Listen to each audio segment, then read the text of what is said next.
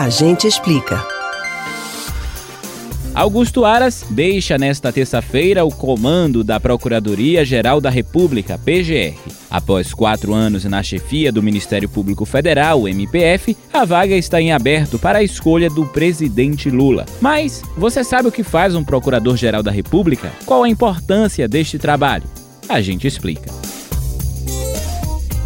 O cargo de Procurador-Geral da República está diretamente relacionado ao trabalho do Ministério Público, órgão responsável por fiscalizar as ações dos três poderes, que são Executivo, Legislativo e Judiciário.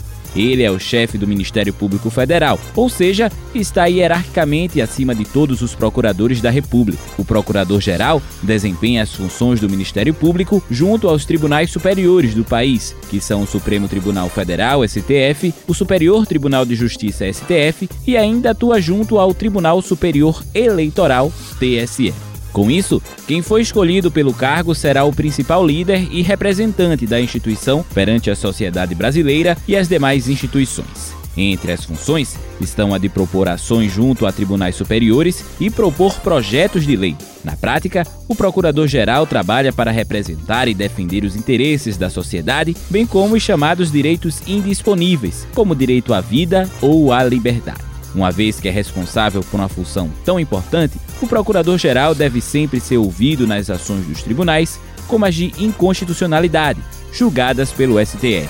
Também é o procurador-geral que investiga e propõe ações penais aos tribunais superiores contra autoridades com foro privilegiado, que só podem ser julgadas nesses tribunais, como os deputados federais, senadores e ministros. Outro tipo de ação atribuída ao cargo é o de propor a ação direta de inconstitucionalidade, que visa questionar a validade de projetos e ações feitas pelo Poder Executivo e o Legislativo. Vale destacar ainda o papel da Procuradoria-Geral da República de analisar as apurações realizadas pelas comissões parlamentares de inquérito CPIs. Um exemplo foram as investigações da CPI da Covid, em que diversas apurações foram arquivadas pela PGR de Augusto Aras.